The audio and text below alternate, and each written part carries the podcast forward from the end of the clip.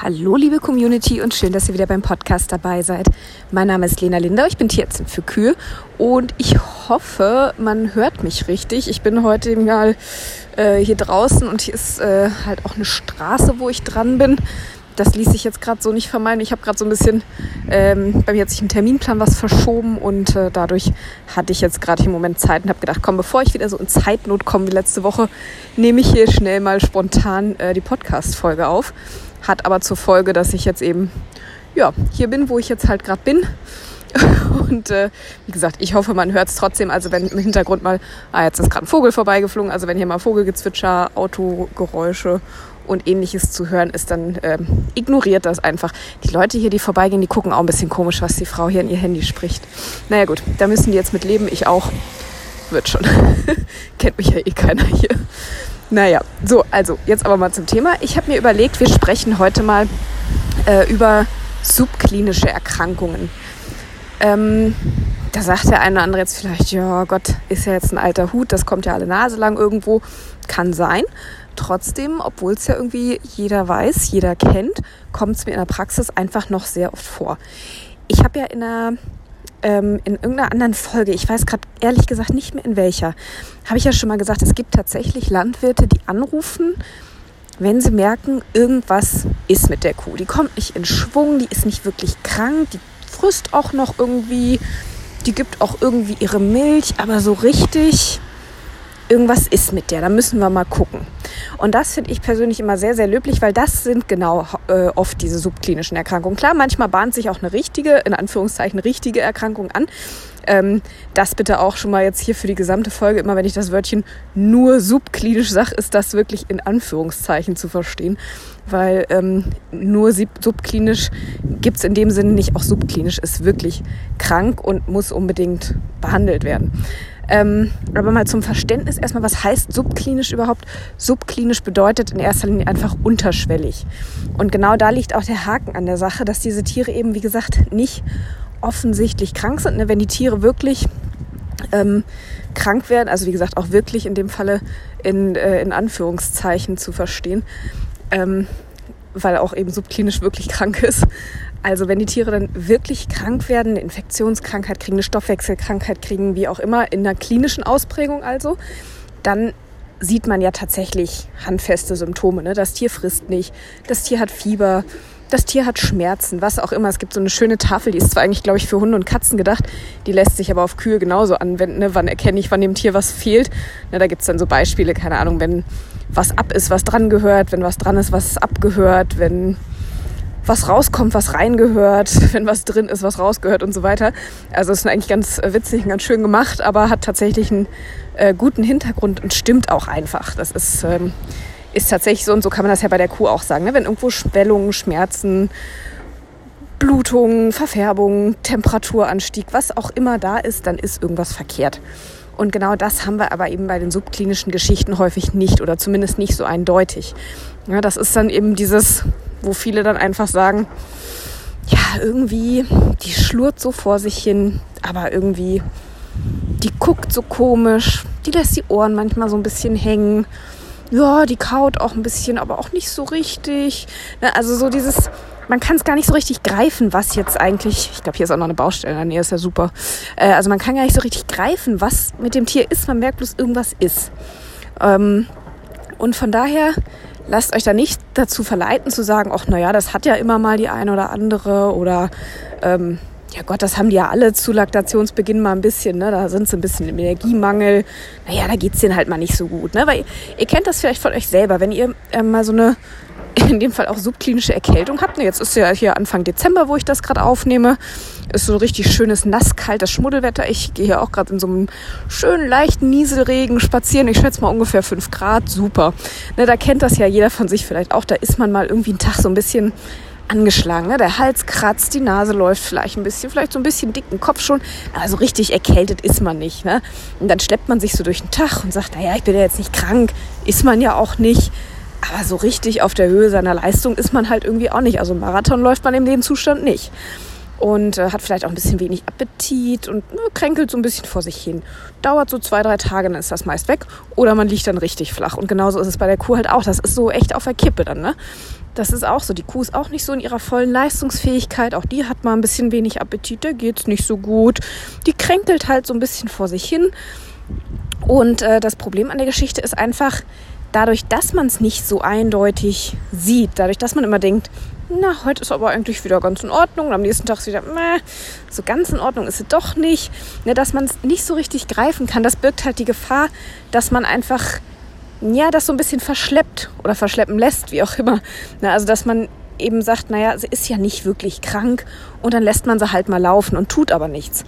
Das ist, die Kuh fängt sich auch häufig wieder, manchmal auch nicht. Ne? Manchmal wird sie dann auch irgendwann wirklich richtig krank, genauso wie wir, wenn wir bei so einer ja, eben nicht so richtig Erkältung, sondern so, so einer subklinischen Erkältung uns dann doch überlasten, weil wir sagen, naja Gott, krank sind wir ja doch nicht und dann machen wir doch volle Power, weiß nicht, gehen nochmal joggen oder so oder haben einen stressigen Arbeitstag, dann kann das schon mal reichen, dass wir dann am nächsten Tag wirklich krank sind.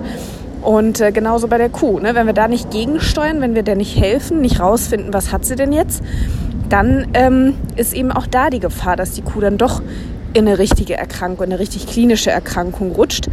Und äh, selbst wenn sie das nicht tut, wie gesagt, ist das halt, ist halt die Gefahr da, dass dieser Zustand eben nicht ganz so ernst genommen wird und eben einfach, ja, die Kuh eben laufen gelassen wird, nach dem Motto, die fängt sich schon noch. Und ähm, das kostet aber auch nicht nur die Kuh Kraft und Reserven, sondern das kostet euch auch als Landwirte wirklich Leistung und Geld bei euren Kühen. Von daher ähm, lasst uns da mal ein bisschen genauer hingucken. Ähm, welche subklinischen Erkrankungen gibt es denn eigentlich? Es gibt auch bei den Kühen sowas wie so eine subklinische Erkältung, dass, dass sie auch da ein bisschen was auf der Lunge haben. Das ist aber zumindest meiner Erfahrung nach eher seltener, kommt mir persönlich nicht so oft unter, aber vielleicht wird es mir einfach auch selten vorgestellt, das weiß ich nicht. Was so die typischen Geschichten sind, äh, sind vor allem die Stoffwechselerkrankungen, subklinisches Milchfieber, subklinische Ketosen, subklinische Azidosen auch mal hin und wieder. Ähm, und bei den Infektionskrank Krank Infektionskrankheiten, so war das Wort, ähm, subklinische Mastitis, also Euterentzündung und subklinische Gebärmutterentzündung. Das sind eigentlich so die Klassiker, die ich regelmäßig zu sehen bekomme. Und ähm, wir können ja mal bei den Stoffwechselkrankheiten anfangen. Die sind tatsächlich insgesamt relativ ähnlich vom Erscheinungsbild. Wie gesagt, so richtig typisch ist, ne, so richtig typische Symptome gibt es ja wie gesagt nicht, sonst würde man es ja sofort erkennen. Aber sowohl bei den Milchfieberkühen als auch bei den Ketosekühen als auch bei den Azidosekühen kann man das in der Regel ähm, beobachten, dass die Kühe nicht so richtig gut ans Fressen kommen, nicht so mit voller Begeisterung beim Fressen sind, mh, mm, dass die auch von der Milch her nicht so die Leistung bringen, die man eigentlich erwarten würde. Normal, gerade bei Mehrkalbskühen erwartet man ja, dass sie sich äh, erstmal von Laktation zu Laktation immer wieder ein bisschen steigern in der Gesamtmilchleistung, auch in der Einstiegsleistung. Und wenn die da so hinter den Erwartungen zurückbleiben oder wenn ähm, gerade beim Milchfieber, ist das ja meist wirklich ab Tag 1 der Zustand äh, nach der Geburt ähm, oder schon vom Tag der Geburt an oder vom, vom, Tag der Kalbung an. Die Kuh wird ja nicht geboren, das Kalb wird geboren, also vom Tag der Kalbung an. Ähm, bei den Ketosen, Azidosen kann das auch mal ein bisschen weiter hinten noch auftreten, ne? so in den ersten, ich sag mal so, die Hauptgefährdungszeit würde ich jetzt mal so in die ersten vier Wochen nach der Kalbung legen. Ähm, auch nach sechs Wochen kann sowas nochmal sein, aber da sind die häufig schon etwas stabiler. Aber so die ersten vier bis sechs Wochen kann man sagen, der Zeit, das ist so diese, ja, diese etwas kribbelige Zeit, wo die Kühe mal so ein bisschen mehr Fürsorge brauchen häufig oder ein bisschen mehr Beachtung. Ähm, und bei den Ketosen, Azidosen, wie gesagt, äh, da hat man es dann häufig, dass die Milchleistung einfach stagniert, dass sie nicht weiter ansteigt, wie es ja eigentlich in dieser Zeit ja, zu erwarten wäre, dass die Milchleistung vielleicht auch mal was geringer wird. Nicht so krass wie jetzt bei einer klinischen äh, Ketose, wo ja teilweise die Milchleistung wirklich von einem auf den anderen Tag äh, um 5 Liter, um 10 Liter, um noch mehr einbricht, sondern ja, dann hat sie mal wieder einen Liter mehr, einen Liter weniger. Nein, es sind jetzt nicht ein Liter, aber so mal äh, im übertragenen Sinne. Ne? Klar kann das auch mal so bis zu 5 Liter sein, aber mehr bei den subklinischen Geschichten meistens nicht. Das ist ja das Tückische, wie gesagt, dass es eben nicht so eindeutig ist. Also die Leistung, ähm, wie gesagt, kann, äh, kann so ein bisschen zurückgehen, kann so ein bisschen schwankend sein. Ne? Vielleicht geht es ihr einen Tag wieder ein bisschen besser, hat sie wieder ein bisschen mehr gefressen, dann kann auch wieder ein Liter mehr dabei sein. Also ne, so, so lala immer mit der Milchleistung. Ein bisschen hoch, ein bisschen runter. manchmal auch langsam, aber stetig runter ähm, oder eben einfach auf einem Niveau bleiben, wo man sagt, eigentlich kann die doch mehr, eigentlich müsste da doch mehr kommen. Ähm, auch beim Milchfieber haben die Kühe, äh, wie gesagt, da aber eher ab, ab dem ersten Tag, wo sie gemolken werden, einfach weniger Milch als zu erwarten wäre. Und bei der Azidose kann man häufig noch beobachten, dass die Tiere auch gerne mal so ein bisschen struppiges Fell haben. Wenn sich das über einen längeren Zeitraum hinzieht, dann äh, bekommen die auch gerne mal Klauenprobleme. Da könnt ihr auch mal bei subklinischer Klauenrehe in der Folge müsste das erklärt sein, ähm, wie das zusammenhängt, Azidose und Klauenprobleme. Oder bei den Klauen, nee, bei den Klauengeschwüren? Hm, vielleicht bei beiden. also auf jeden Fall bei einer dieser Klauenfolgen, Klauengeschwüre oder, oder äh, Quatsch, nicht subklinisch, oder äh, Klauenrehe bei einer der Folgen. Da ist das nochmal erklärt, vielleicht auch bei beiden. Ähm, wo war ich stehen geblieben? Azidose, genau. Ähm, also wie gesagt, wenn das über einen längeren Zeitraum geht, kommen dann gern auch äh, Klauenprobleme dazu. Ansonsten sieht man an den Tieren selber häufig ein bisschen struppiges Fell, so ein bisschen stumpfes Fell. Ähm, die Pansenfüllung ist nicht so optimal und äh, bei den Azidosen auch eine häufig wechselnde Kotkonsistenz oder eher ein bisschen dünnerer Kot. Manchmal riecht er auch schon so ein bisschen säuerlich. Also an der Kotkonsistenz, die sollte man auch mal im Blick haben, da kann man auch schon viel ablesen. Hm, bei den Ketosen auch gerne nicht so prall gefüllter Pansen, ähm, wechselnde Futteraufnahmen. Und da ist der Kot aber in der Regel auch nicht immer, aber ne, sieht man häufig, dass der Kot dann eher so ein bisschen fester, vielleicht so ein bisschen schleimig, ein bisschen dunkler ist. Mm, so ein bisschen in die Richtung, wie sie es auch gerne mal beim, bei einer Labmagenverlagerung haben. Nicht so extrem. Und wie gesagt, auch immer mal wechselnd. Es ist ja nur in Anführungszeichen wieder eine subklinische Ketose, keine richtig klinische Ketose.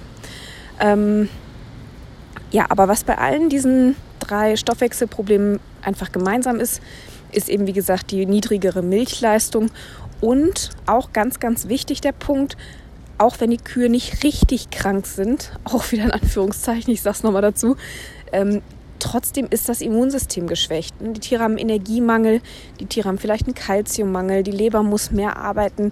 Ähm, es werden auch bei den subklinischen Ketosen durchaus nennenswerte äh, Mengen an Stoffwechsel, äh, Quatsch, an Fettreserven eingeschmolzen, was den Stoffwechsel belastet, was die Leber belastet. Ähm, wie gesagt, Energiemangel ist vorhanden. Kalzium bei subklinischen Milchfieberfällen ist ein ganz, ganz wichtiger Baustein vom Immunsystem. Ähm, bei Azidosen, wie gesagt, ähm, kann es sein, dass ein bisschen mehr Pansenmikroben absterben. Auch nicht so krass wie bei einer akuten Azidose natürlich, aber trotz alledem ist der pH-Wert im Pansen etwas niedrig. Es fallen vermehrt Toxine an. Alles das belastet eben die Leber, belastet das Immunsystem. Das heißt, die Kühe sind auch einfach generell anfälliger für Folgeerkrankungen. Ähm, das ist also immer so ein ganz schmaler Grad, wo die Kühe noch in Ordnung sind oder dann eben eine, also, ja, in eine richtige Krankheit rutschen. Ich spare mir jetzt das mit den Anführungszeichen mal, ihr wisst das jetzt, glaube ich. Genau. Ähm, bei Mastitis und Metritis, also Euterentzündung, Gebärmutterentzündung, ähm, fangen wir mal mit der Euterentzündung an da ist es häufig so, dass ähm, auch da kann man eigentlich pauschal für alle diese subklinischen Sachen sagen, dass die Milchleistung verringert ist, häufig auch die Futteraufnahme verringert ist, ähm, aber vor allem die Milchleistung, wie gesagt, die bleibt einfach auf der Strecke. Die Tiere sind einfach nicht so leistungsfähig. Ähm, von daher äh, kann ich mir auch das jetzt mal nochmal sparen, dazu zu sagen. Also auch bei einer ähm, Mastitis, äh, genau, Milchverlust hatte ich gesagt. Ähm, da findet man dann häufig erhöhte Zellzahlen.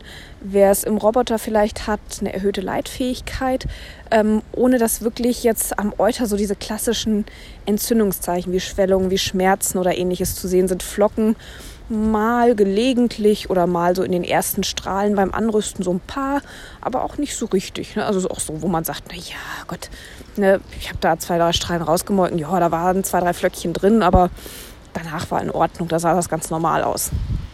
Ist dann auch ganz normal, ne? Die Milch ist jetzt in dem Sinne nicht schlecht. Aber wie gesagt, erhöhte Zellzahlen, das weist ja schon mal ganz deutlich auf eine Entzündung hin.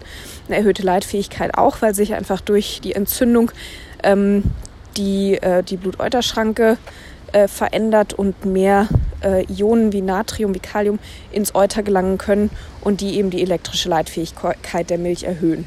Das ist so der Hintergrund. Also das sind immer gute Anzeichen für eine subklinische Mastitis. Und ähm, auch die sollte natürlich schnellstmöglich behandelt werden, einfach damit sie nicht klinisch wird, damit die Kuh nicht eine richtige Euterentzündung bekommt. Ähm, Und eben auch da, ne, das Immunsystem kämpft ja trotzdem damit. Genauso wie ihr bei so einer aufkommenden Erkältung, wie euer Immunsystem dagegen ankämpft. Genauso ist das bei einer subklinischen Mastitis eben auch, dass da auch das Immunsystem gefordert wird und dann vielleicht weniger Kapazitäten für andere Erkrankungen hat. Ähm, und auch hier, wie gesagt, ne, Milchverlust ist einfach da, Leistungsverlust ist da. Ähm, also auch hier bleibt einfach Milchleistung auf der Strecke bei den Gebärmutterentzündungen, die sind echt tückisch. Hoppla, jetzt hat hier, glaube ich, noch der Kindergarten Pause. also die ähm, bei den Gebärmutterentzündungen, das ist echt tückisch. Da sieht man wirklich manchmal gar nichts. Nix, nix. Also das ähm, könnt ihr euch nochmal die Folge auch zu den Gebärmutterentzündungen anhören. Das ist noch gar nicht lange her, zwei, drei Wochen oder so. Ähm, da habe ich das auch nochmal erklärt, da sieht man bei diesen subklinischen Fällen häufig wirklich nichts. Also die sind auch nochmal von den chronischen Gebärmutterentzündungen tatsächlich zu unterscheiden. Die chronischen sind ja richtig mit Eiter, mit Unsauberkeit vergesellschaftet. Bei diesen subklinischen Gebärmutterentzündungen, da kann auch mal im Brunstschleim ein bisschen was zu sehen sein, dass man sagt, na, da ist so ein kleines Eiterstippchen vorhanden aber eben nicht so dieser dicke Eiter, der da rauskommt. In meinem letzten Instagram-Poster habe ich so einen, so einen schönen Eiterflatschen vor der Liegebox. Also sowas seht ihr da nicht. Ähm, wenn man in Anführungszeichen Glück hat, kann der Tierarzt mit dem Ultraschall eine Verdickung der Gebärmutterwand. So, irgendwie kommt momentan immer ein Anruf rein, wenn ich hier äh, Podcast-Folgen mache. Ich glaube, ihr kriegt das wahrscheinlich gar nicht so mit, außer dass da irgendwie ein komischer Absatz drin ist. Ähm, wo waren wir denn jetzt? Ja, mich bringt es aber immer aus dem Takt. Jetzt habe ich wieder was ganz anderes erzählt gerade. Äh, Ach, Gebärmutterentzündung, genau. Entschuldigung. Also, genau, wenn man, wie gesagt, in Anführungszeichen Glück hat, sieht der Tierarzt vielleicht im Ultraschall äh, eine leichte Verdickung der Gebärmutterwand. Ansonsten kann man das tatsächlich nur über Biopsien von der Schleimhaut feststellen und ja, wie gesagt, ganz ehrlich, ähm, ja, ob man das jetzt so in der Praxis immer macht. Aber das sind so diese typischen Kühe, die dann nicht tragend werden, die immer wieder umrindern. Dann lässt man wieder gucken, ob die eine Zyste hat. Die Eierstöcke sind in Ordnung, die Eierstöcke sind aktiv. Die muss doch tragend werden. Hm, vielleicht eine Gelbkörperschwäche, dann unterstützt man da nochmal, klappt wieder nicht. Also das ist ganz, ganz ärgerlich, weil diese Gebärmutterschleimhaut dann einfach so verändert ist, dass sich da kein Embryo einnisten kann und somit natürlich auch kein Kalb wachsen kann. Also das ist echt ärgerlich, weil man die so, ne, die sind augenscheinlich in Ordnung, die sind auch sogar vom Tierarzt her als in Ordnung untersucht, aber es klappt einfach nicht und das sind dann die, die dann ja wegen Unfruchtbarkeit weggehen. Und das ist halt echt richtig, richtig ärgerlich. Ja, und da ist aber auch kein Kraut gegen gewachsen, also da kann man auch wirklich tatsächlich, ja, eigentlich nicht großartig was machen. Ich fürchte, die werden einfach ab und an immer mal wieder vorkommen. Aber man kann natürlich trotzdem ein bisschen vorbeugen, indem man ähm, schaut, dass Gebärmutterentzündungen im Allgemeinen vermieden werden, dass man da eine allgemeine Prophylaxe gegen Gebärmutterentzündungen halt betreibt, beziehungsweise gezielte Behandlungen bei klinischen Fällen, wenn Symptome auftreten, auch chronische äh, Gebärmutterentzündungen, ne, das, weil die können alle dann zu so einer subklinischen Gebärmutterentzündung werden. Und wenn man da entsprechend eine gute Vorbeugung, gutes Behandlungskonzept hat, dann äh, kann man da schon ein bisschen gegenwirken. Wenn es erstmal soweit ist, dann ist es halt zu spät. Ähm, also was mir jetzt nochmal wichtig ist zu sagen, warum sind diese subklinischen Erkrankungen so wichtig? Klar, einmal natürlich hatten wir jetzt ausführlich, glaube ich, besprochen, Richtung Tiergesundheit, Tierwohl. Ne, den Tieren geht es nicht gut, die Tiere sind krankheitsanfälliger. Ähm, das wollen wir natürlich auch äh, sowieso vermeiden, ganz klar. Ähm, aber auch wirtschaftlich sind diese Erkrankungen tatsächlich bedeutsam für euch als Landwirte, weil die sind zwar im Einzelfall nicht so teuer wie eine klinische Erkrankung. Also ich, ja, man kann so, ne, es gibt ja immer so schöne Berechnungen, wo dann Behandlungskosten, erhöhter Zeitaufwand, verlängerte Güsszeit, ähm, Milchverlust, äh, Risiko von Abgängen, Risiko von Folgeerkrankungen, sowas alles mit eingerechnet ist. Ne? Dann kommt man darauf, dass man sagt, ja, eine klinische Ketose kostet, keine Ahnung, ich glaube irgendwas um die 300 Euro oder so sind dann immer dafür angesetzt. Das sind immer schöne Rechenwerte und die kann man auch so, um das zu erklären, immer gut hernehmen. Natürlich ist das im Einzelfall immer ein bisschen unterschiedlich. Ne? Nicht jede klinische Ketose kostet 300 Euro, sondern das ist ein errechneter Durchschnittswert über alle Ketosen, die so vorkommen, sagen wir mal so. Ähm, aber wie gesagt, einfach um das ein bisschen klar zu oder ja, sich ein bisschen vorstellen zu können, kann man diese Zahlen immer mal ganz gut hernehmen. Also so eine klinische Ketose, ich glaube, die wird so mit 300 Euro veranschlagt pro Fall. Ähm, und eine subklinische, aber schon deutlich weniger, so um die 100, 150 äh, Euro. Ähm, bei Milchfieber ähnliche Größenordnung, etwas günstiger allgemein. Ich glaube, eine klinische Ketose irgendwie mit 200, 250, äh Quatsch, Ketose, Milchfieber sind wir. Ein klinisches Milchfieber wird, glaube ich, so mit 200, 250 Euro angerechnet. Ein subklinisches eher so mit 100, 110 Euro. Also man kann so ungefähr Pi mal Daumen sagen, ist das ein einzelner subklinischer Fall ungefähr die Hälfte von einem klinischen kostet. Ungefähr. Ist also erstmal im Einzelfall deutlich günstiger. Liegt auch daran, erstens, wie gesagt, die Tiere sind nicht richtig krank, das heißt, der Leistungsverlust ist etwas geringer. Ähm, und auch die Behandlung ist in der Regel günstiger, weil man ähm, zum Beispiel, was ich eben schon mal gesagt hatte, bei dieser subklinischen Mastitis zum Beispiel, in der Regel kann man die gut mit dem Entzündungshemmer behandeln und muss gar nicht antibiotisch unbedingt dran. Je nachdem, ob natürlich ein Erreger da ist oder nicht. Aber häufig ähm, reicht da eben eine, oh, ich bin so ein bisschen außer Atem, ich gehe mal so ein bisschen spazieren währenddessen. Jetzt fehlt mir gleich die Luft hier. Ähm, genau, aber in der Regel kann man da eben, wie gesagt, mit einem Entzündungshemmer ran, muss nicht unbedingt antibiotisch behandeln. Ähm, das ist natürlich günstiger. Ja, und auch bei einer äh, subklinischen Ketose zum Beispiel, da reicht es ja häufig schon, wenn man ein paar Tage Propylenglykol gibt und muss nicht gleich infundieren und äh, Cortison und die, das volle Programm fahren. Je nach Befinden natürlich immer, aber nee, ihr wisst, glaube ich, worauf ich hinaus will. Also auch die Behandlung ist da in der Regel etwas schlanker gestaltet als bei klinischen Fällen. Und das ist ja auch mit ein Grund, warum man diese Erkrankung so schnell wie möglich behandeln sollte, weil man natürlich dann auch geringeren Medikamenteneinsatz, geringere Medikamentenkosten, geringere Behandlungskosten, gering, hoppla, Entschuldigung, geringeren Zeitaufwand für die Behandlung hat und so weiter. Also es lohnt sich tatsächlich allein daher schon, das frühzeitig zu behandeln. Zweiter Punkt ist, dass diese Erkrankungen, diese subklinischen Erkrankungen einfach viel, viel häufiger sind als äh, klinische Fälle. Also man sagt zum Beispiel bei Milchfieber ist ja so das Ziel oder die Zielkennzahl, sage ich mal, dass äh, pro Jahr maximal 2% der Herde klinisches Milchfieber haben sollten, also festliegen sollten. Und äh, wenn man das jetzt mal zum Beispiel als Anhaltspunkt nimmt, wenn, wenn ihr das, diese Kennzahl jetzt zum Beispiel gut einhaltet, dann ähm, kann man aber häufig den Faktor 10 äh, an, nee, Quatsch, den Faktor 5 ansetzen, ähm, um wie viel häufiger äh, subklinische Fälle sind. Äh, zu den 10 komme ich gleich noch. also kann man ungefähr den Faktor 5 ansetzen für die subklinischen Fälle dahinter, die man vielleicht gar nicht bemerkt, die an subklinischem Milchfieber da sind. Ja, also wenn man jetzt die 2% von mir aus klinische Fälle hat an Festliegern äh, pro Jahr, kann man damit rechnen, dass man 10% der Herde an subklinischem Milchfieber hat je nachdem, welche Literaturquelle man sich anguckt, kann das aber auch mal der Faktor 10 oder noch höher sein. So, so kam ich auf die 10. Also es gibt auch wirklich, ich habe so ein bisschen recherchiert, Literaturquellen, die äh, untersucht haben, wo wirklich 20, 30, teilweise 50 Prozent, gerade bei den älteren Kühen, ähm, an subklinischem Milchfieber leiden.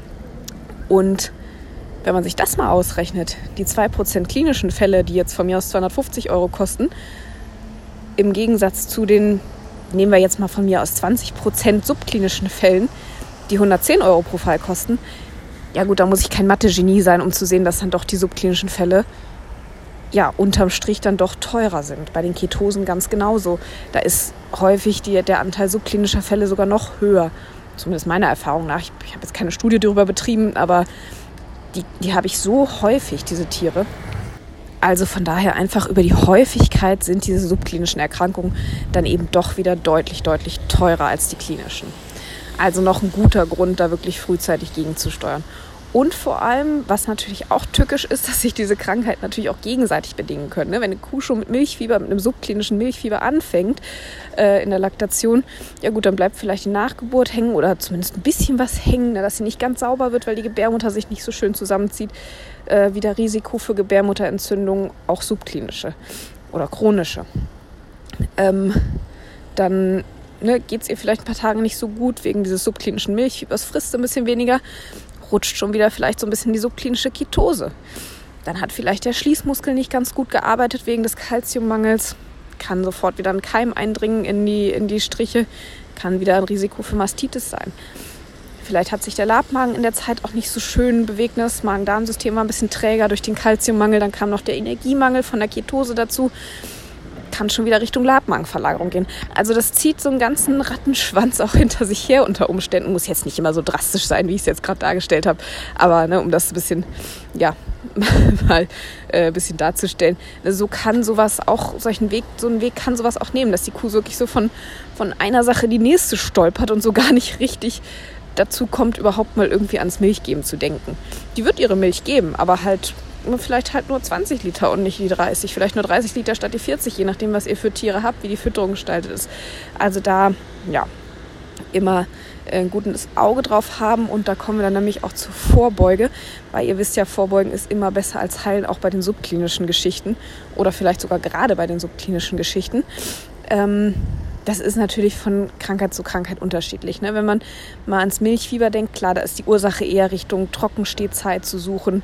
Da muss ich auch gucken, habe ich da mal ein, zwei Fälle im Jahr oder habe ich regelmäßig was, ne? die vielleicht ähm, also guckt da auch immer nach den möglichen Folgeerkrankungen, wenn die gehäuft auftreten, ne? wenn gehäuft Nachgeburtsverhalten auftritt. Da ist ja nichts unbedingt mit der Gebärmutter verkehrt, sondern das kann, kann natürlich alle möglichen Ursachen haben, aber es kann zum Beispiel auch subklinisches Milchfieber als Ursache haben. Also das ist zumindest ein Punkt, den man damit abklopfen sollte. Also guckt auch immer, was habt ihr für äh, Erkrankungen im Stall und dann guckt, was kann dahinter stecken. Ne? Ist das wirklich die Grunderkrankung oder ist das was anderes, was so quasi als Wegbereiter fungiert? Und ähm, wie gesagt, bei subklinischem Milchfieber guckt vor allem in der Trockensteherfütterung, das ist ganz, ganz wichtig. Bei Ketosen auch, das kann aber dann natürlich auch schon mit der ähm, in Anführungszeichen richtigen Fütterung dann in der, äh, in der Herde dann zusammenhängen. Kann auch andere Ursachen haben, wie Klauenerkrankungen, dass die Kühe seltener zum Futter gehen. Na, also guckt da wirklich auf die Ursachen, äh, ob ihr da was finden könnt. Bei Azidosen genauso. Ähm, ne, und alles, was irgendwie Stress bedeutet, was das Immunsystem belastet. Ähm, alles diese Geschichten, das kann natürlich immer alles Wegbereiter für auch solche subklinischen Geschichten sein. Ähm, bei Mastitis und Gebärmutterentzündungen äh, natürlich auch immer nach den hygienischen Umständen im Stall, in den Liegeboxen, am Futtertisch schauen. Das ist da immer ein, große, ein großes Thema auch. Ähm, also da wirklich immer gucken, wo könnte das Grundproblem liegen oder was könnte was könnten begünstigende Umstände für diese subklinischen Erkrankungen sein und daran versuchen dann zu arbeiten. Und ähm, dann kann man natürlich noch ganz gezielt auch danach, ähm, danach suchen, sage ich mal in Anführungszeichen. Wenn ich feststelle, okay, ich habe nach der Kalbung von mir aus mh, hm, häufig Probleme mit subklinischen Ketosen, dann kann ich mir natürlich überlegen, äh, ob es dann so sinnvoll ist zu warten, bis die Kuh mit der Milch irgendwie ein bisschen abfällt, um zu warten, äh, ob sie vielleicht irgendwann ein bisschen weniger frisst oder ob es vielleicht auch sinnvoll sein könnte, mir zwei, drei Termine rauszupicken äh, nach der Kalbung, wo ich mal einfach einen Ketonwert messe, damit ich wirklich einen Anstieg der Ketonkörper im Blut frühzeitig erkenne und dann entsprechend gegensteuern kann. Und das kann ich für viele dieser äh, Erkrankungen machen. Ne? Ich kann ja gut, einen Kalziumtest muss man sich jetzt vielleicht nicht in den Stall holen. Aber wenn ich weiß, ich habe, weiß nicht, gerade bei den Kühen ab der zweiten oder dritten Laktation Probleme mit subklinischem Milchfieber, kann ich vielleicht mit Kalziumboli, mit Vitamin D3 arbeiten. Natürlich immer parallel auch äh, ne, an der Ursache arbeiten, klar. Aber um den Einzeltieren zu helfen, kann das eine Maßnahme sein. Ähm, wenn ich weiß, äh, ich habe gern Probleme mit chronischen und später subklinischen Gebärmutterentzündungen, dann kann ich mir, dann kann ich schauen, ob ich regelmäßig die Kühe äh, ab Tag, weiß nicht, 21 von mir aus nach der Kalbung vom Tierarzt einmal per Ultraschall untersuchen lasse, ob die sauber sind, ob ich, das, ob ich eine vaginale Untersuchung äh, regelmäßig mache. Also natürlich, da muss man natürlich immer aufpassen, dass äh, die Hygiene da gewahrt bleibt, aber ne, das Vaginalsekret sich regelmäßig anzuschauen, zu kontrollieren, das kann auch eine Möglichkeit sein bei den Mastitiden, klar, dass ich mir da auch äh, vom Roboter, von der MLP die Daten entsprechend anschaue und so weiter und so fort. Also Möglichkeiten gibt es viele. Sensortechnik auch immer ein schönes Instrument zur Unterstützung, finde ich, über Bewegungsaktivität, Wiederkauaktivität, ähm, Temperaturboli, was es da nicht alles gibt. Alle diese äh, Sachen, viele Roboter messen ja auch schon Fetteiweißquotienten, messen Zellzahlen, messen Leitfähigkeit und so weiter. Also diese Instrumente, wenn man die schon hat, auch wirklich zu nutzen ähm, und zu schauen, wo sind Veränderungen vielleicht in eine Richtung, die ich nicht unbedingt gut finde und sich dann die Kühe auch sofort gezielt anzuschauen, um wie gesagt frühzeitig gegenzusteuern, damit es gar nicht erst zu richtig schweren Erkrankungen kommt und dass man auch die Krankheitsdauer bei den subklinischen Erkrankungen möglichst verkürzt. So, ich glaube, das soll es erstmal gewesen sein zu dem Thema. Wie gesagt, war mir einfach ein Anliegen, weil ich immer wieder diese Kühe auch vorgestellt bekomme. Und da dachte ich, vielleicht kann ich nochmal den ein oder anderen Tipp geben, ja, was noch so möglich ist, um das Ganze ein bisschen zu entschärfen. Ich hoffe, es war ein bisschen was dabei für euch. Ich bedanke mich bei euch fürs Zuhören und ähm, wünsche euch noch eine wunderschöne Woche mit ganz vielen kerngesunden Kühen und die volle Leistung bringen. Und wenn ihr mögt, dann hören wir uns nächste Woche dann wieder. Bis dahin, macht's gut.